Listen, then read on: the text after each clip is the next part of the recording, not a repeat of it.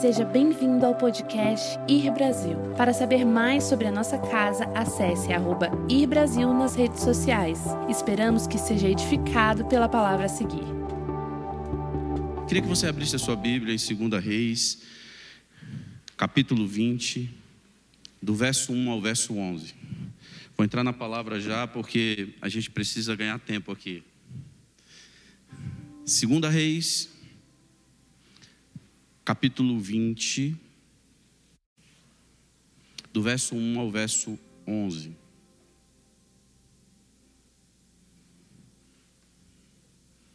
Todos acharam? Amém? Amém? A Bíblia fala em 2 Reis, no capítulo 20, verso 1, assim: Naquele, naqueles dias adoeceu Ezequias mortalmente. E o profeta Isaías filho de Amós, ele veio a ele e lhe disse, e lhe disse: Assim diz o Senhor: Põe em ordem a tua casa, porque você morrerá e não viverás. Verso 2: Então virou o rosto para a parede e orou ao Senhor, dizendo: A Senhor, suplico-te, lembraste de que eu andei diante de ti em verdade, com um coração perfeito. Eu fiz o que era bom aos teus olhos, e chorou Ezequias muitíssimo. Sucedeu, pois, que não havendo Isaías ainda saído do meio do pátio, veio a ele a palavra do Senhor dizendo: Volta e diz a Ezequias, capitão do meu povo, assim diz o Senhor, o Deus de Davi, o teu pai: eu ouvi a tua oração, e ouvi as tuas lágrimas, e eis que eu te sararei. Ao terceiro dia, subirás à casa do Senhor, e acrescentarei aos teus dias quinze anos, e das mãos do rei da Síria eu te livrarei, a ti e a esta cidade, e ampararei essa cidade por amor de mim, e por amor de Davi, o meu servo Verso 7. Disse mais Isaías: Tomai uma passa de figo, e a tomaram, e a puseram sobre a chaga, e ele sarou. E Ezequias disse a Isaías: Qual é o sinal que o Senhor me sarará? E de que ao terceiro dia subirei à casa do Senhor? Disse Isaías: Isto se será sinal da parte do Senhor de que o Senhor cumprirá a palavra que ele te disse. Adiantar-se-á a sombra de 10 graus, ou voltará a sombra de 10 graus no relógio de Acas. Então disse Ezequias: É fácil que a sombra se decline 10 graus, que não seja assim, mas que volte 10 graus atrás. E então o profeta Isaías, ele clamou ao Senhor,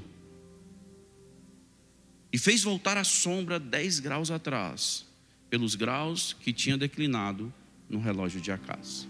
Queria que você fechasse seus olhos, queria fazer uma oração.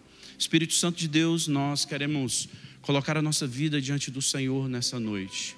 Eu peço a Ti, meu Deus e meu Pai, que essa noite seja uma noite onde possamos ouvir a Tua voz de uma forma muito prática, de uma forma muito intencional, o Deus, a respeito daquilo que o Deus que somos do Senhor, que somos ó Deus, e que fomos chamados para essa geração. Por isso, tome a nossa casa, os nossos filhos, o nosso coração, que nós possamos entender, meu Deus, a nossa responsabilidade nessa geração e possamos assim viver de uma forma muito, muito, muito aliançada contigo. Meu Deus, para que a tua voz, ela fale na terra, ó Deus, assim como o Senhor tem falado, em nome de Jesus. Amém, amém, amém. Sabe, Deus colocou uma mensagem no meu coração, depois de começar a estudar um tema que nós decidimos implantar na igreja nos próximos meses.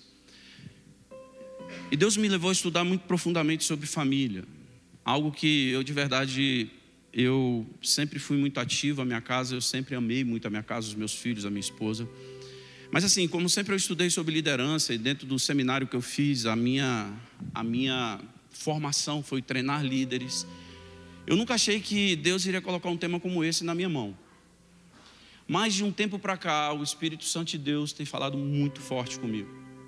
De uma forma muito prática, eu acredito que, muito pelos desafios que os meus filhos estão vivendo nessa geração, e pela transparência que eles têm tido comigo, de abrir o seu coração daquilo que tem acontecido com eles. Sabe, Deus me levou uma oração e nessa última viagem em família que nós fizemos no final do ano, ali foi talvez o momento mais intencional que Deus ele fez comigo.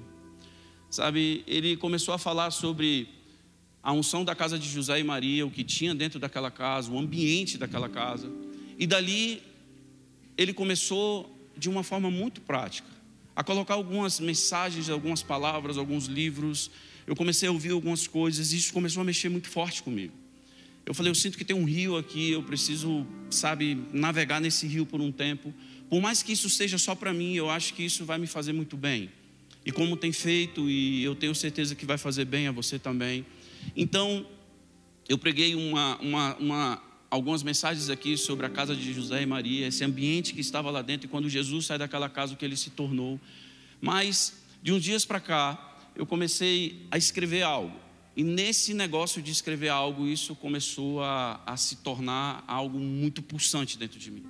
Foi quando eu ouvi um homem, um grande amigo nosso, e eu comecei a ouvir esse cara porque eu queria muito escrever algo sobre a inteligência emocional dos nossos filhos, como eles vão enfrentar nessa geração e como nós podemos posicioná-los para que eles possam ouvir a nossa voz e de uma forma prática eles se tornarem crianças, jovens e adolescentes de uma forma muito intencional, eles conversarem com o mundo e eles serem é, crianças, adolescentes e jovens que eles não se percam, porque eles estão no meio de ideologias, de raivas, de ódios, de um monte de coisa que o nosso mundo está vivendo.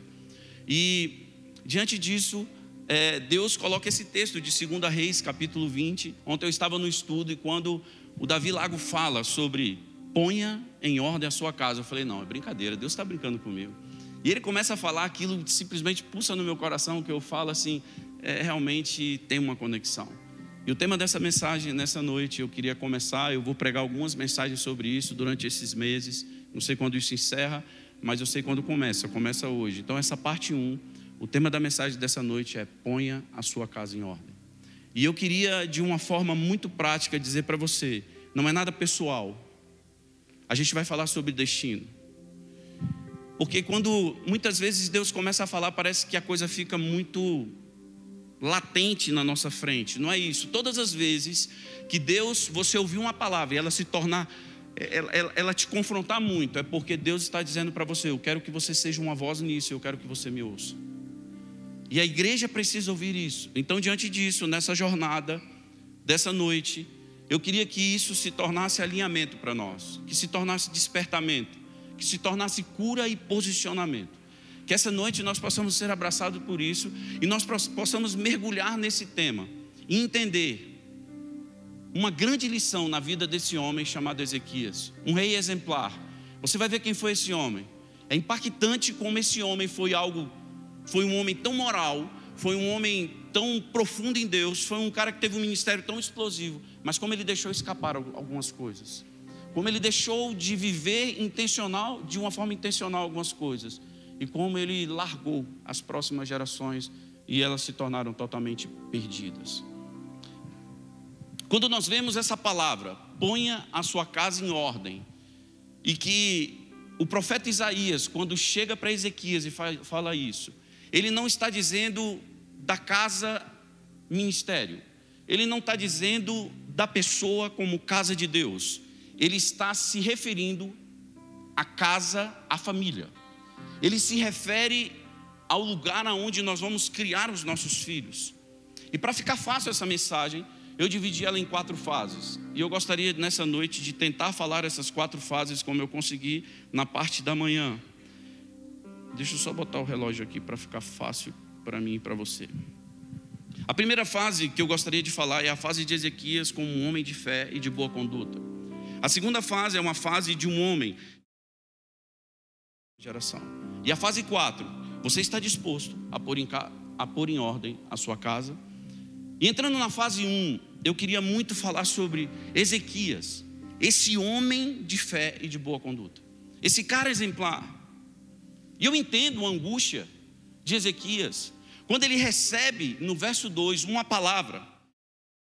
9 anos mais 15 anos que Deus ele acrescenta a ele. Se você pegar esses 15 anos e diminuir então, você vai ver que ele chega, ele tem 39 anos de idade, 39 com 15, 54. Se você tira isso, ele tem 39. E aí, esse cara com 39 anos de idade, com uma chaga dentro, sabe, no seu corpo. Esse cara,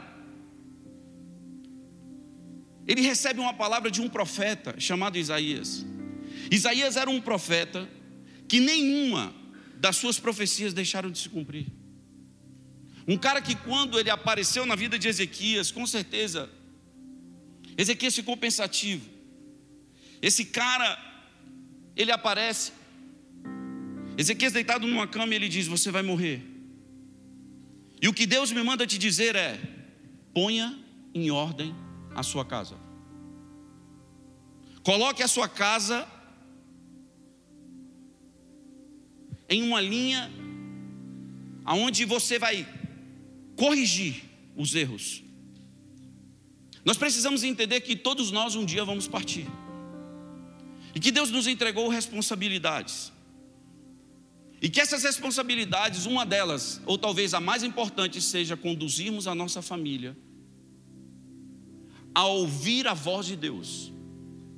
Que os nossos filhos, eles ouçam a voz de Deus. E que sejamos responsáveis com aquilo que Deus colocou dentro de nós. E de uma forma muito prática, essa semana eu vi uma frase que até a Vanessa postou num grupo que eu estou. E ela postou assim: é necessário que o assunto de cada dia seja preparar para preparar-nos para o último dia. E aquilo ali eu comecei, eu estava estudando essa mensagem. Quando aquela mensagem aparece, o que Deus começou a me dizer é: você está pronto? Ou você está preparando para o dia que eu vier te buscar?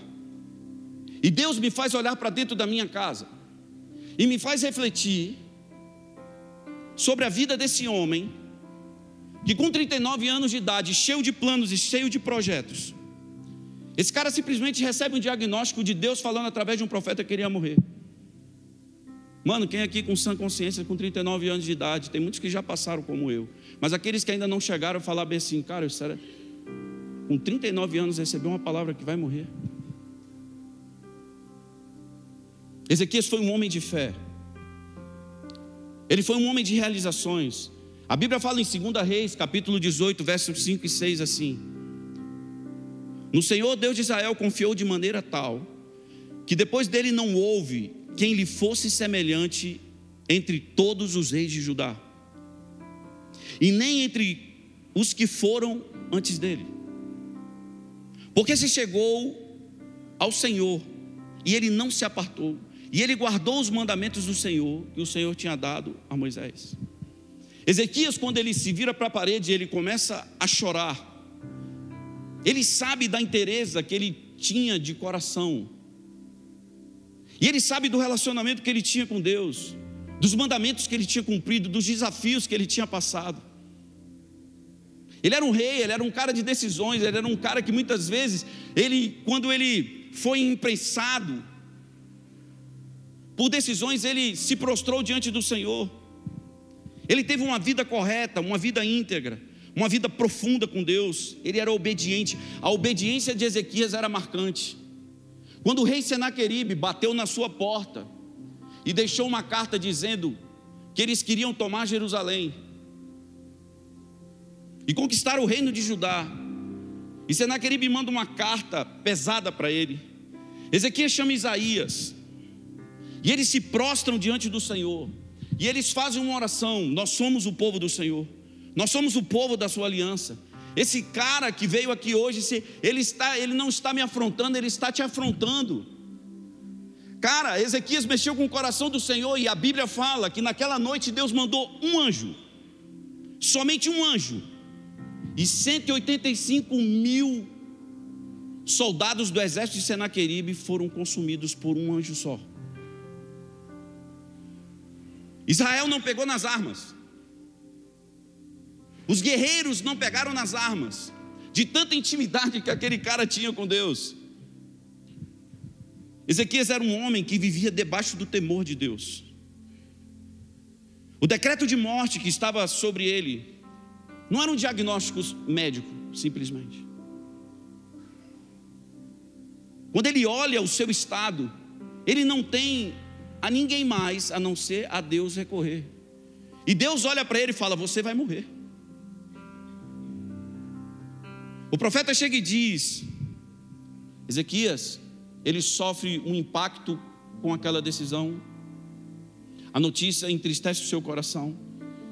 E ele abre um diálogo com Deus, que eu acho que é isso que vai impactar eu e você a partir de agora. Ele pede mais tempo de vida. Ele derrama o seu coração. Ele diz que foi bondoso. Ele diz que foi cheio de amor. Ele diz que foi temente. E Deus, simplesmente, ele olha para ele, para suas lágrimas e diz: Eu vou conceder a você mais tempo. O profeta Isaías, que já havia saído da presença dele, ele não estava muito longe. Deus manda Isaías voltar e dizer a Ezequias: O Senhor vai te curar, e no terceiro dia você vai subir à casa de Deus. Mas Ezequias era um cara que tinha tanta intimidade com Deus que ele olha e ele fala: Ei, toda profecia precede uma palavra de eu quero saber se ela vai se cumprir, eu quero essa palavra. E ele começa uma conversa com o profeta e ele diz: Como é que eu sei que Deus vai me curar simplesmente? E como é que eu sei que ao terceiro dia eu vou chegar à casa do Senhor para poder cultuá-lo? E o profeta olha para ele e diz assim: Deus vai te dar um sinal. Você quer que a sombra do relógio de Acas ele avance 10 graus? Ou você quer que a sombra do relógio de Acas retroceda 10 graus? O profeta diz a ele: escolhe. E Ezequias ele olha e fala bem assim: é, é fácil o relógio de Acas andar 10 graus, porque o sol se nasce, nasce e o sol se põe. Eu quero que o relógio de Acas retroceda 10 graus.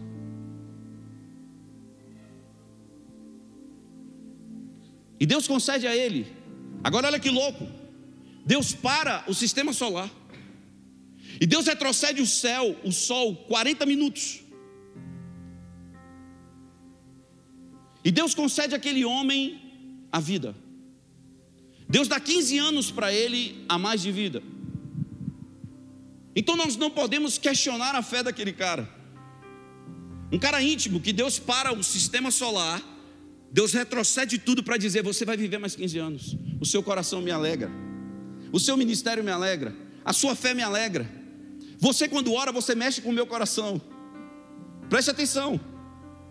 Nós não podemos questionar isso. O problema dele não era fé, o problema dele não era conduta, não era vida espiritual. Ele era um exemplo em tudo isso. A Bíblia fala que não houve rei em Judá, antes e nem depois dele, que fez o que ele fez, que amou a Deus como ele amava. Ele atraiu uma geração que tinha se distanciado de Deus, movidos pela idolatria, e ele promove um grande mover de arrependimento. E o retorno do coração desses homens a Deus, ministerialmente, Ezequias estava em alta. O legado familiar que Ezequias tinha que deixar estava protegido pelo homem de fé que ele era. Mas nós entramos em uma segunda fase, é inquestionável a fase do homem de Deus que ele é. Mas a partir da segunda fase, dos próximos passos, de quando Deus ele declara sobre a vida de Ezequias que ele teria mais 15 anos de vida. Algumas coisas acontecem que eu gostaria de estudar com você nessa segunda fase, que é a fase de um homem que ele foi relapso com o destino da próxima geração. Aqui começa o problema. Aqui Deus quer chamar a minha atenção e a sua atenção. O legado familiar que eu e você deixaremos para trás é tão importante quanto as questões da vida espiritual, de chegarmos para Deus e termos uma saúde espiritual. É muito importante quando eu olho para o meu filho, eu ouço o meu filho, as guerras que ele tem vivido. E aqui eu quero dar um parênteses, está aqui o Rafa. Um dia desses, o Rafa passou por uma situação extremamente desafiadora para ele. Rafa estava em um momento que ele estava decidindo algumas coisas dentro dele. Cris tinha saído para arrumar o cabelo. E de repente a Cris me liga e fala assim: Ó, o Rafa me passou uma mensagem aqui, ele falou que a cabeça dele não está legal e ele precisa conversar. E aquele momento eu tinha, eu me senti como o pai que eu tinha que procurar o Rafa. E de longe, eu desci. E de longe eu vi o Rafa andando lá na quadra, lá embaixo. E eu chamei o Rafa, o Rafa não veio. Eu achei estranho. E eu chamei de novo, ele não veio. E eu fui em direção a ele. E quando eu fui me aproximando do Rafael, que ele veio vindo, nós paramos debaixo de um pé de jamelão. Tinha um quadrado daquelas calçadas que são feitas em cima de grama e fica aqueles quadradinhos de cimento que você vai andando assim. E eu parei em cima de um quadrado e ele fora do quadrado. E eu falei: preste atenção. Você lembra dessa conversa? Preste atenção. Esse quadrado se chama Deus. Todas as vezes que você sem Deus, você tentar resolver alguma parte do seu destino, você vai ficar andando errante e você vai tentar encontrar coisas e respostas e você não vai encontrar. Mas hoje, como seu pai, eu te pego e te coloco sobre Deus. E eu piso sobre Deus com você. E automaticamente, sabe o que aconteceu, Mário? As lágrimas do Rafael começaram a cair, que não dava para você contar a lágrima caindo, começou a descer água do rosto dele. E eu falei, quero dizer para você, quero te contar uma parte da minha história que você ainda não sabe. E eu comecei a abrir o meu coração de filho com ele. Lembrando daquilo que o meu pai e a minha mãe tinham feito por mim, pelo Gustavo e pela Poli. E comecei a dizer para ele o meu amor e a esperança e tudo aquilo que Deus tinha colocado no coração dele. Da morte dele dentro da barriga da mãe, o que nós sofremos. Como Deus curou ele, como Deus trouxe ele, como Deus colocou ele no mundo. E ele chorando, de repente ele para no meio da conversa, Rafa, e ele fala: Pai, só pode me perdoar. Me desculpa. O que eu estava fazendo ali, Vanessa, debaixo daquela árvore, era dizendo ao meu filho: Eu me importo com você e com o seu chamado. Eu me importo com o seu coração. Eu me importo com o que você sente. E eu quero dizer para você que eu sei que você não consegue. Talvez organizar isso dentro de você, mas o papai quer dizer para você que ele vai organizar. Não era para te fazer chorar, não, desculpa. E ele está chorando porque ele sabe que foi impactante para ele aquele dia. E nós tivemos um encontro com Deus ali. Daí que eu peguei o Rafa, o Rafa pegou na minha mão, não foi eu que peguei na mão dele. Ele falou: Pai, vamos para casa. E eu liguei para a Cris, e a Cris, ela estava esperando a minha ligação. E eu falei: Cris, está tá resolvido. Mas aquele dia, o Espírito Santo de Deus ele disse: É o Pai que mostra o caminho que o filho deve andar. E não é mostrar o caminho, é andar no caminho. E no final nós vamos ver isso. Ezequias, ele era um homem que tinha uma vida espiritual ilibada, um ministério incrível, ele era bem sucedido, ele não tinha que se preocupar com isso. Ezequias ouve um decreto de morte, ele quer morrer. Ele não quer morrer, ele quer viver. Ele apela para uma oração. E muitas vezes nós usamos a oração para conseguir tudo que está no coração de Deus. Mas deveria sim ser assim: a minha oração eu consigo o que está no coração de Deus, mas tem uma contrapartida. A oração também me faz responder a Deus tudo o que Ele quer do meu coração.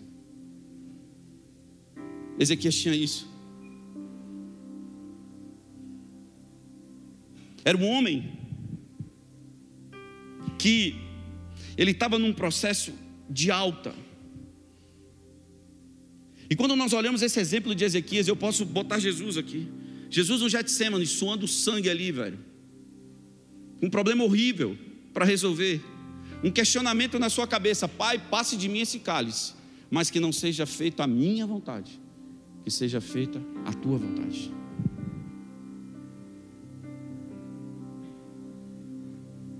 Ezequias, ele pede para viver mais. Deus lhe dá mais 15 anos de vida. Agora preste atenção. Deus o curou. Deus, Deus deu a ele mais 15 anos de vida. Agora a pergunta é: Ezequias entregou a Deus o que Deus pediu? A resposta é não.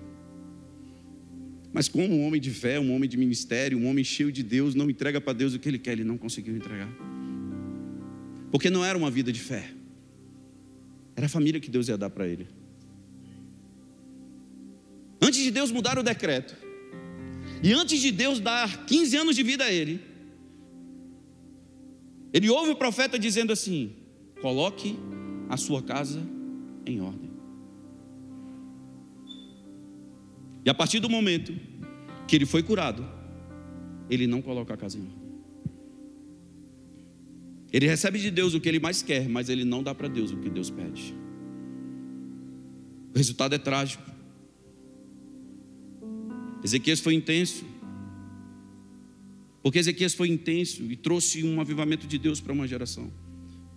Mas a geração que saiu dele, chamada Manassés, que foi o seu sucessor. Foi a geração que conseguiu o maior nível, o maior índice de apostasia que existiu na nação de Israel. A coisa se tornou tão séria na próxima geração de Ezequias, que em Jeremias 15, 4, nós vemos Deus responsabilizando Manassés pelo juízo inteiro de uma geração. Deus o responsabiliza, uma única pessoa é responsável por isso. São raros os casos na Bíblia que você vai ver o destino de uma geração sendo relacionado a uma única pessoa. Jeremias 15,4 fala bem assim: Farei deles um objeto de espanto para todos os reinos da terra por causa de tudo o que Manassés, filho de Ezequias, rei de Judá, fez em Jerusalém.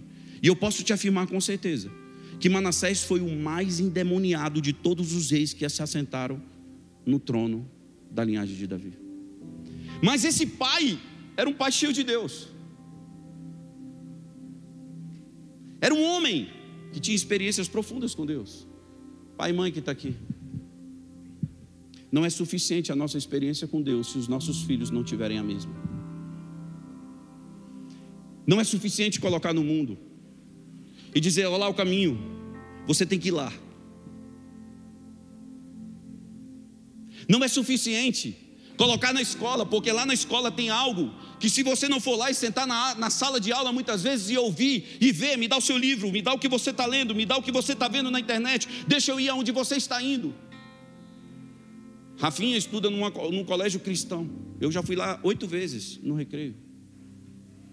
Olhar como são as amizades, como é que é a escola, como é que as pessoas que estão lá dentro, eles agem. Conversei com várias pessoas lá dentro, para saber do coração, a intenção, o que é que eles estão fazendo. Sabe por quê? Porque eles têm o meu maior tesouro.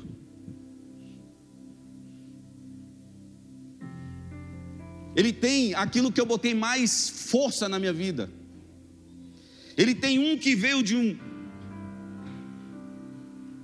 O Mackenzie teve um que teve. que ele saiu de um útero estéreo. E que é meu maior tesouro. Quando ele andava dentro do Mackenzie, eu fui lá várias vezes.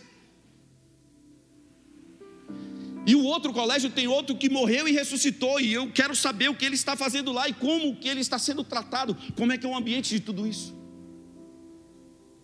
Ei, você que está aqui, deixa eu dizer algo para você.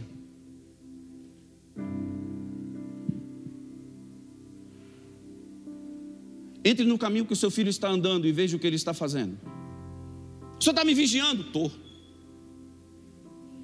Eu estou te vigiando. Porque Deus me vigia. E se você está acomodado, é porque você está fazendo alguma coisa escondido. O senhor está pegando no meu pé? Eu estou. Sabe por quê? Porque o que você está fazendo não agrada a Deus. Ezequias tinha que ter feito isso com Manassés.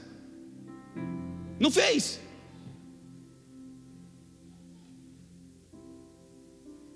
Manassés foi a geração que mais se distanciou de Deus. Agora você não sabe o que é pior. A Bíblia diz que Manassés começou a reinar com 12 anos, preste atenção. Mas por que ele começou a reinar tão cedo? Porque seu pai faleceu. Aos 12 anos de idade, quando seu pai faleceu, ele assume um legado. Mas se o seu pai faleceu, ele tinha 12 anos de idade, quando ele nasceu? Nos 15 anos de bônus que Deus tinha dado a Ezequias. Só que antes, Vanessa, Deus falou para Ezequias: põe em ordem a sua casa. Não tem a ver com Manassés nascer, tem a ver com quem eu me tornei, quem eu me tornaria nos 15 anos a mais que Deus me deu. Ei, não tem a ver com o sofá novo que nós colocamos na sala da nossa casa, não tem a ver com o carro novo que nós compramos não tem a ver com a grana que nós ganhamos, não tem a ver com a mega empresa que nós temos, não tem a ver com as férias legais que nós passamos. Eu não estou falando isso. O que eu estou dizendo aqui é que o maior tesouro que Deus ia dar nos 15 anos de bônus se chamava Manassés. Por isso eu faço os meus filhos olharem para mim. Olha para minha cara, você é o maior tesouro que eu tenho. E eu falo isso chorando, você sabe por quê? Eu passei uma fase da minha vida muito difícil. Eu saí para fazer seminário, com 16 anos de idade eu fui embora de casa fazer seminário. Aos 21 eu me formei em licenciamento pastoral. Eu estudei para ser pastor. Fui fazer missões. Missões transculturais fora do Brasil. E um dia, eu achei que eu podia organizar a minha vida. Eu podia conduzir a minha história. Mas eu já tinha 21 anos. Mas ei, tinha algo na minha história que precisava da voz de pai e de mãe. E eu simplesmente, sabe o que eu fiz? Eu empurrei. Esse negócio da voz do pai e da mãe, eu empurrei do, dos meus lugares de decisão que eu estava tendo naquele dia, naqueles dias. Passei sete anos fora de casa. Só que eu passei do tempo de voltar para casa. Um dia, namorando com uma garota, me preparando para casar, casa tudo pronto. Angústia no meu coração profunda. Tinha caído em pecado com ela e tinha perdido a minha virgindade. Já tinha me formado como pastor, mas não era pastor. Preste atenção. Eu me peguei de roupa íntima, morava num flat em Goiânia, na Praça Tamandaré ajoelhado, ou melhor, agachado atrás da cortina do meu quarto, gemendo diante de Deus, dizendo: Deus, eu não estou feliz. E eu comecei a chorar. Falei: Deus, eu não estou feliz. Tem alguma coisa errada na minha vida. E Deus falou bem assim: está na hora de você voltar para casa. A minha mãe estava num culto. E ela viu um navio afundando e uma ponta só do navio para fora. E, ela, e Deus dizia para ela: Diga para o Alessandro que está na hora dele voltar para casa. Mano, de repente eu recebi uma ligação da minha mãe. Sabe o que, que aconteceu? Eu peguei simplesmente a minha roupa, eu vesti a roupa. Eu entrei no meu carro e eu fui para casa. Até hoje eu não voltei para pegar as minhas roupas naquele hotel. Para pegar os meus capacetes pintados, os meus troféus do, do automobilismo. a caixa que eu tinha comprado da Fórmula 3 Sul-Americana para a gente correr fora, planejando algo para fora. Eu não voltei para buscar nada. Porque o dia que eu entrei na estrada de Goiânia para Brasília, Deus falou bem assim para mim: hoje eu vou mudar a sua história. Você está voltando para o lugar da sua proteção. E quando eu entrei dentro de casa, estavam os meus pais em lágrimas, dizendo: Seja bem-vindo, filho, está na hora de você ficar em casa. Sabe o que, que aconteceu? Deus mudou o curso da minha vida, botou o Cristiane na minha história, mudou minha vida para sempre. Nos casamos, tivemos filhos.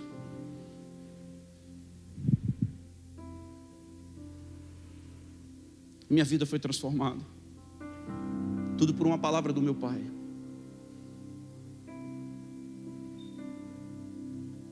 Durante os 15 anos de vida, a mais que Deus concedeu a Ezequias. Ou seja, Ezequias, ele não abraçou a história de Manassés. Era melhor que ele nem tivesse recebido esses 15 anos de vida. O problema não foi ter sido curado. O erro não foi ter, sido, ter ganhado 15 anos de vida. O erro não foi ter, o erro dele foi não ter dado atenção à sua casa. E aqui eu e você precisamos entender e compreender o que é mais importante. Para mim, o grande erro de Ezequias foi não entender uma duas palavras: continuidade geracional. Ele não entendeu que dele Deus estava dando nesses 15 anos a próxima geração. Preste atenção, a Bíblia diz que os patriarcas que apareceram na Bíblia, todos eles, Deus levou eles a um encontro, e Deus falou das próximas gerações, desde Abraão, a todos que passaram e que tiveram intimidade com Deus, Deus falou que Ele era um Deus multigeracional e que Ele precisava que eles cuidassem da próxima geração. Mas quando nós entramos na fase 3, e eu queria entrar aqui porque o meu tempo está se acabando. A fase 3, ela fala de quando nós não entendemos a responsabilidade de pais, nós negociamos essa continuidade geracional e a herança das nossas próximas gerações. E foi isso que aconteceu com esse cara. Deus quer que haja em nós uma visão, uma perspectiva de continuidade. Eu acredito que esse foi o grande erro de Ezequias. Ele não olhar para o que Deus estava colocando na mão dele, em 2 Reis, verso 20, versículos 12 e 13 diz aqui assim: E naquele tempo enviou Berodac Baladã, filho de Baladã, rei da Babilônia, cartas e um presente a Ezequias. Porque ouviram que Ezequias tinha estado doente. E ele, Ezequias lhes deu ouvido a esses mensageiros, deu ouvido a eles. E lhes mostrou toda a sua casa, todo o seu tesouro, a prata, o ouro, as especiarias, os melhores ungüentos, a sua casa de armas, o seu arsenal, todos os seus tesouros. Coisa nenhuma houve que ele não mostrasse para aqueles homens em sua casa e tudo que estava no seu domínio. Preste atenção. Quando Ezequias ele mostrou tudo isso, ele estava ostentando tudo que ele tinha, ele estava mostrando para ele, para que de alguma forma pudesse marcar posição.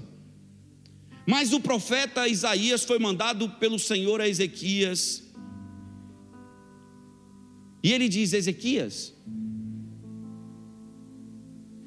Esses homens que vieram aqui no palácio, eles vieram fazer o quê?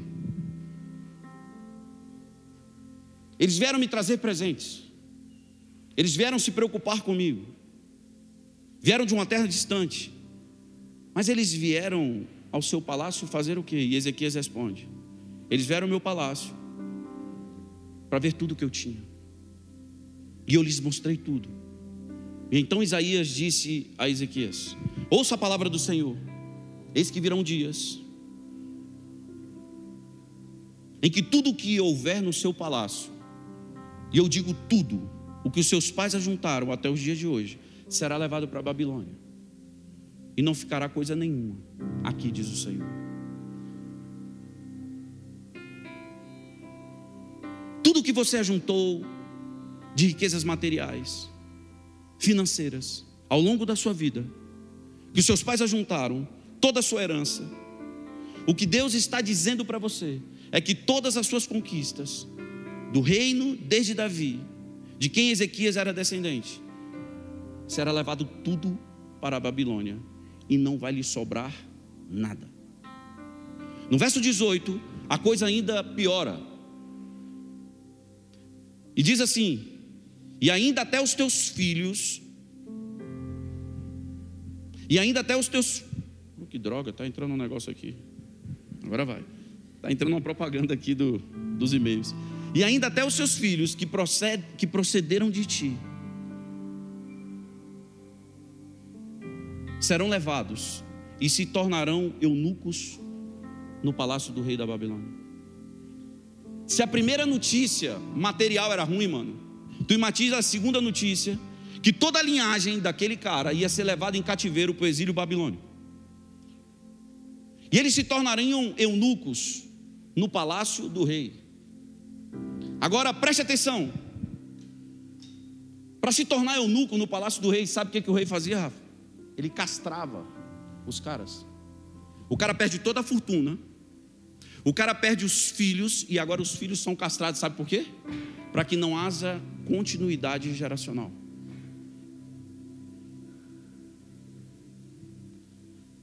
E eles eram castrados para que eles não atacassem o harém do rei. E eles iam viver em condição de escravidão. Se a primeira notícia de perder os bens era ruim, imagina a segunda de perder os filhos. E você sabe o que, que Ezequias fala, o cúmulo do absurdo agora. No verso 19 do capítulo 20, olha o que, que ele fala: boa palavra do Senhor, que o Senhor fala através da sua vida, Isaías. Porque ele se tornou um cara tão egoísta que ele disse assim: Eu não vou ser tocado, quem vai ser tocado são os meus filhos. Pelo amor de Deus. Diante de uma notícia terrível, de perder tudo, de perder o seu filho, de perder a continuidade da geração, sabe o que, é que aquele cara faz? Ele lava as mãos. Ele diz: Eu não estou preocupado com isso. Eu estou preocupado comigo. Eu não estou preocupado com os meus filhos. Eu não estou preocupado com o meu ministério. Ei! Deixa eu contextualizar algo aqui.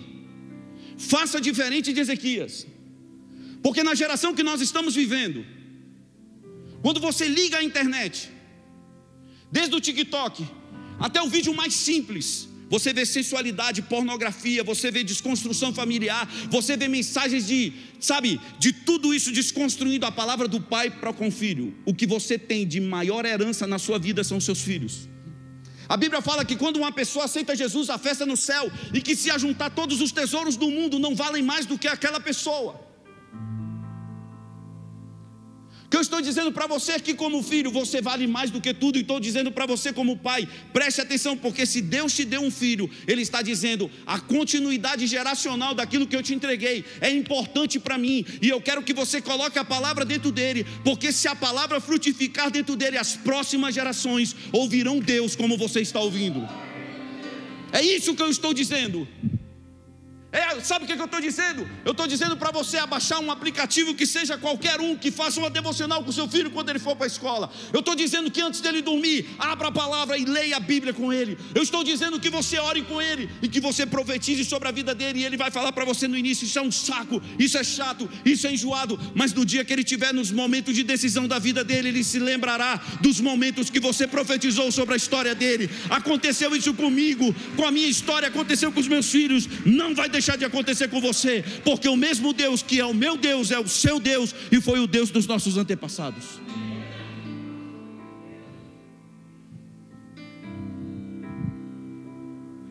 Ezequias sabe o que ele faz? Ele lava as mãos.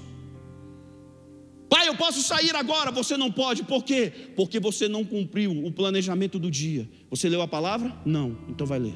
Você orou? Não, então vai orar. Porque não é um negócio, é uma construção de destino sustentável. O Rafa, nós viajamos para disputar torneios com os nossos filhos. Eu vi menino no campo de golfe tacando taco na, nas pernas do pai. Mano, se o filho dele, meu faz isso comigo, fala assim: Mano, você acabou de ser desclassificado por mim do torneio. E se o juiz vier, eu desclassifico ele também, porque você vai entrar agora, você vai para o hotel comigo e você vai conversar comigo sobre isso. É, vamos perder dinheiro. Perde o dinheiro, mas eu não perco você.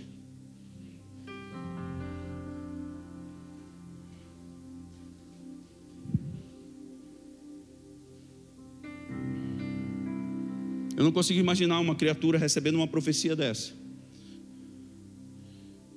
e dizendo: Isso é bom. Agora, por que Ezequias disse que a palavra era boa? Verso 19, parte B explica: Porque ele entendeu que durante a sua vida ele teria segurança e paz. Agora preste atenção: o nível de mediocridade de Ezequias, na interpretação dele, Deus está dizendo que vai acontecer com os filhos dele, e ele afirma: o meu filho ainda nem foi gerado. O Manassés não foi gerado. Esse negócio vai acontecer, eu não vou estar nem mais aqui. Que ele se vire com a vida dele. Ei, não seja egoísta como ele. Talvez você seja um cara que ainda está pensando em namorar com uma garota, e você é uma garota que está pensando em namorar com um garoto. Até aí tudo entendido, né? que o homem com mulher gera filhos. Ficou entendido nas entrelinhas, no que acreditamos. E preste atenção. Talvez você não se casou. Talvez você nem pensou nisso. Mas a sua conduta de hoje vai dizer ao seu filho: Eu estou te protegendo. O Mário está aqui. Quantos anos tem seu filho, Mário? Três anos. Há quatro anos atrás.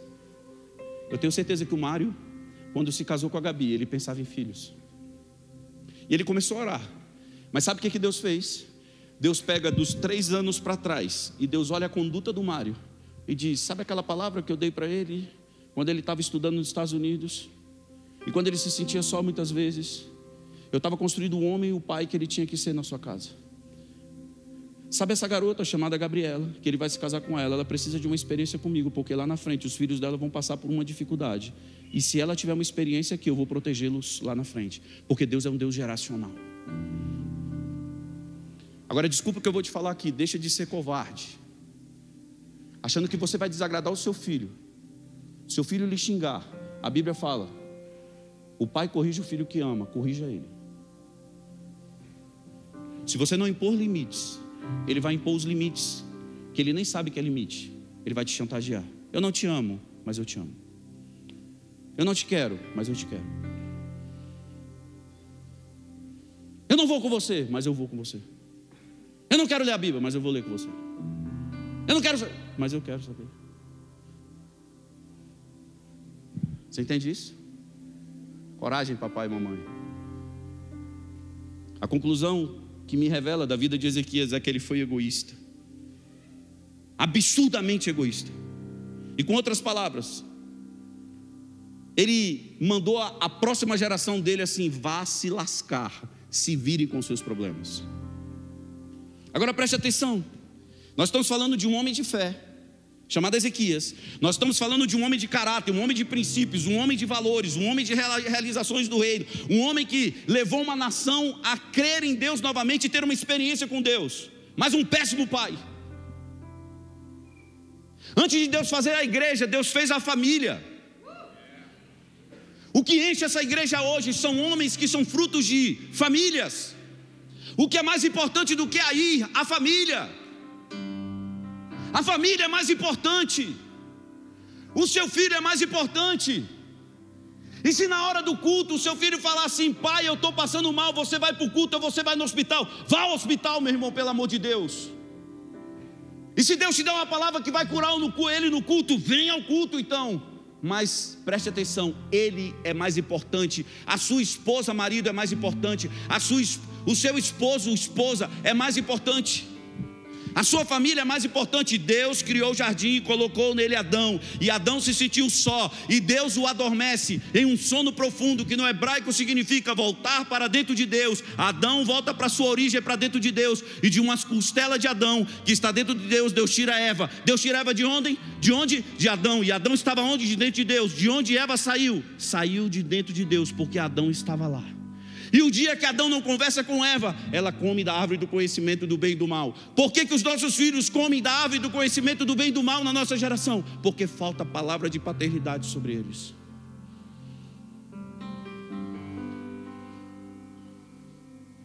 Eu sei das guerras que eu enfrento com os meus filhos. Os meus filhos perguntam assim: por que, que as pessoas nos cobram tanto? Porque vocês são vós. Mas não se importe com isso. Porque não é importante a cobrança delas. O importante é a liberdade que você tem em Deus. Deixa elas acharem o que elas quiserem. Se você estiver agradando a Deus, nenhum argumento há para aqueles que estão debaixo de uma nuvem chamado Deus. Não tem argumento sobre você. Nenhuma condenação há para aqueles que estão em Cristo Jesus.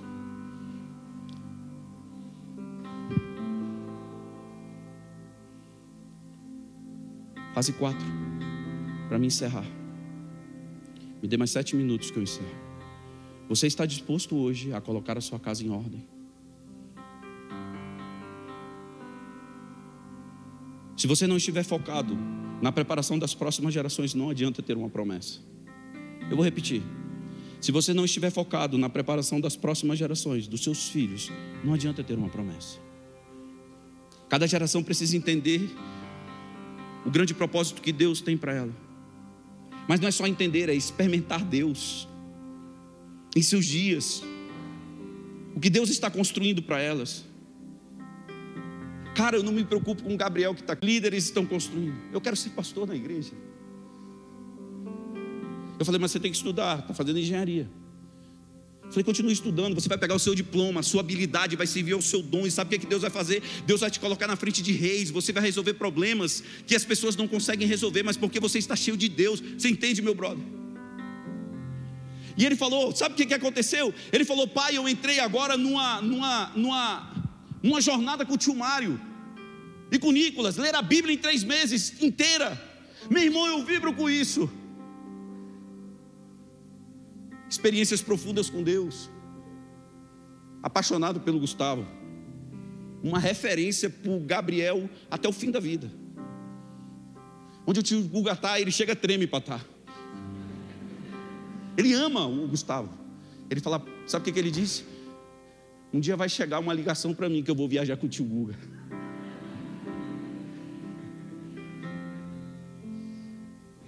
Agora você está rindo aqui comigo. Você deve rir mesmo. Mas, meu irmão, colocar esse garoto nos caminhos do Senhor foi difícil. Foi fácil não. Sabe por que eu estou chamando a responsabilidade para mim hoje? Porque se você não tem exemplo na sua casa, você não pode ser exemplo para a casa de ninguém.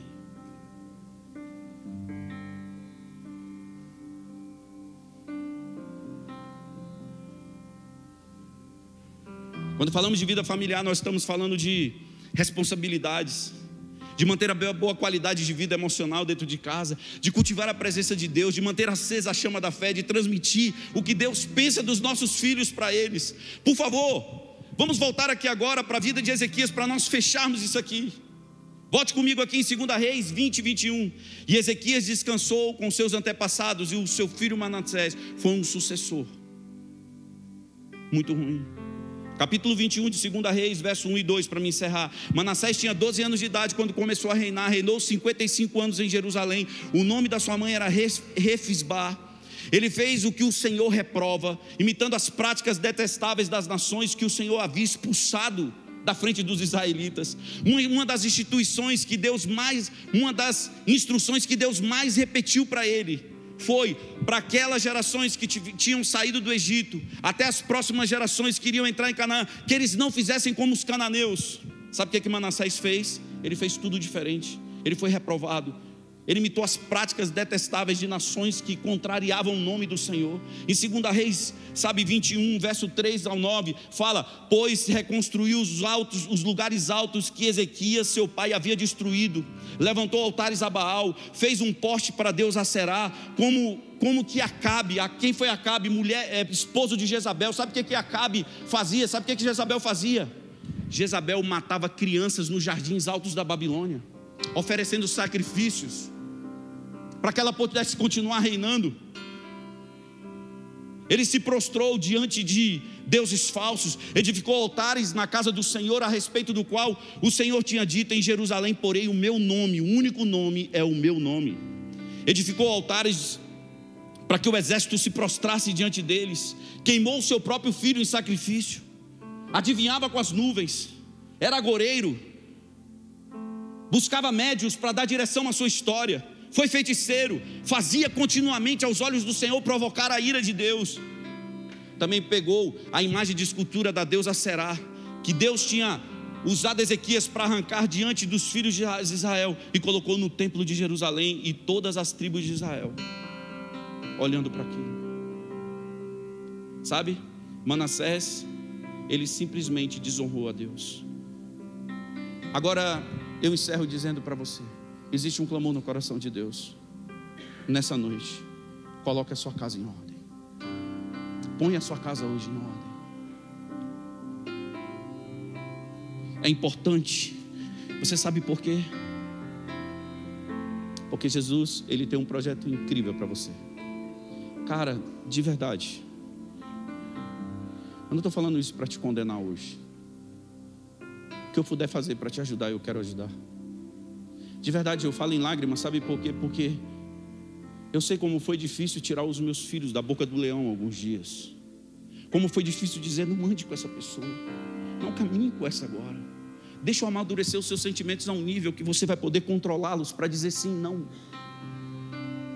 Quando o seu filho não conseguir dizer não, diga não primeiro para ele, por ele, para que ele não diga sim e se perca na jornada da vida.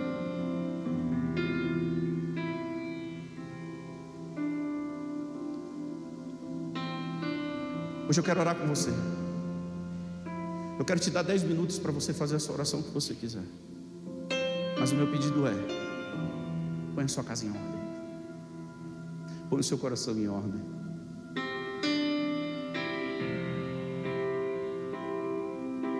Eu acho lindo do jeito que o Rafa, a gente viaja, eu observo muito o Rafa.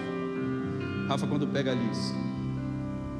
A Liz, um dia desse entrou no carro, a gente estava em Campinas, e aí ele teve uma reunião, eu tive que levá-la junto comigo.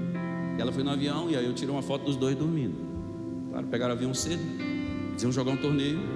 Chegaram, quando ela entrou no carro, ela falou assim: Tio, minha mãe me ensinou alguns versículos. Eu queria recitar para o Senhor. É isso. Inculca o seu filho com a palavra do Senhor. Não se preocupe se ele, se ele não vai viver como você vive. Ele é uma criança, mas inculque ele, leia a Bíblia com ele. Sente com ele na cama quando ele estiver dormindo, profetize. Eu quero declarar sobre a sua vida que você vai ser bem sucedido, você vai ser bem sucedida, que o Senhor vai alcançar algo profundo do seu coração. Mano, meu pai minha mãe me ungia, eu, Gustavo e Poliana na cama, que a gente se debatia, parecia que estava endemoniado, porque a gente não queria ouvir oração. Ei, coisa mais importante que eu tenho hoje é o que eu estou fazendo aqui agora, pregando a palavra do Senhor para você. Sabe por quê? Porque os meus pais, nos dias difíceis, nublados, eles disseram: Os meus filhos verão o sol da justiça que se chama o Senhor, e eles não se desviarão do caminho por nenhum dia. Talvez você não tenha pai hoje, você não tenha mãe, porque um terço da população brasileira não tem o nome do pai na certidão de nascimento. São 60 milhões de órfãos da nossa nação que hoje no dia das mães não tiveram como almoçar com as suas mães, como eu tive a oportunidade de almoçar com a minha. Mas ei, preste atenção: existe uma solução para isso. O abraço do céu em você hoje. Deus dizendo para você o que você significa para Ele. Você é o melhor que Deus criou para essa geração. Ele conta com as suas lágrimas. Eu lembro da Cris aqui, está aqui sentado, ó. Essa garota, eu declaro sobre a vida dela há anos, que é a da ela vai ser uma das ministras do Supremo Tribunal Federal. Eu falo para ela, esse sonho foi colocado dentro dela, nem direito ela fazia, Rafa. Ela começou a fazer direito, e ela começou a, sabe, a buscar, e ela não tinha inteligência suficiente. Ela, ela falava, não tenho inteligência suficiente para passar nisso. Passou em direito. Essa aconteceu, se formou, conseguiu um estágio. Sabe onde Deus colocou ela agora? Olhando para o lugar onde um dia ela se assentará como ministra para julgar causas no sistema judiciário brasileiro. Está ali, ó e vou continuar profetizando. Eu não acredito nisso, não acredite. Mas o papel daquele que carrega uma palavra de Deus é dizer: se ninguém acreditar, eu acredito com você. E Cris, eu acredito com você. E ela é chorona. Toda vez que fala, ela começa a chorar. Eu também choraria se meu pastor lembrasse de mim toda vez assim. Mas deixa eu te dizer algo. Ponha em ordem a sua casa.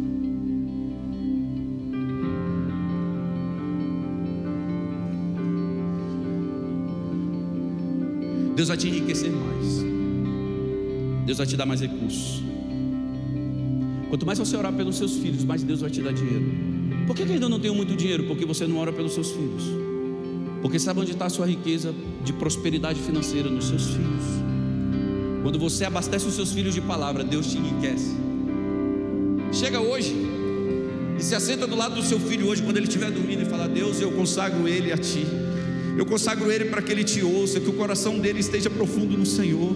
Oh Deus, não importa o tanto de tempo que isso demore, mas eu digo a ti, Jesus, eu creio que ele vai te servir e que ele vai ser muito melhor do que eu.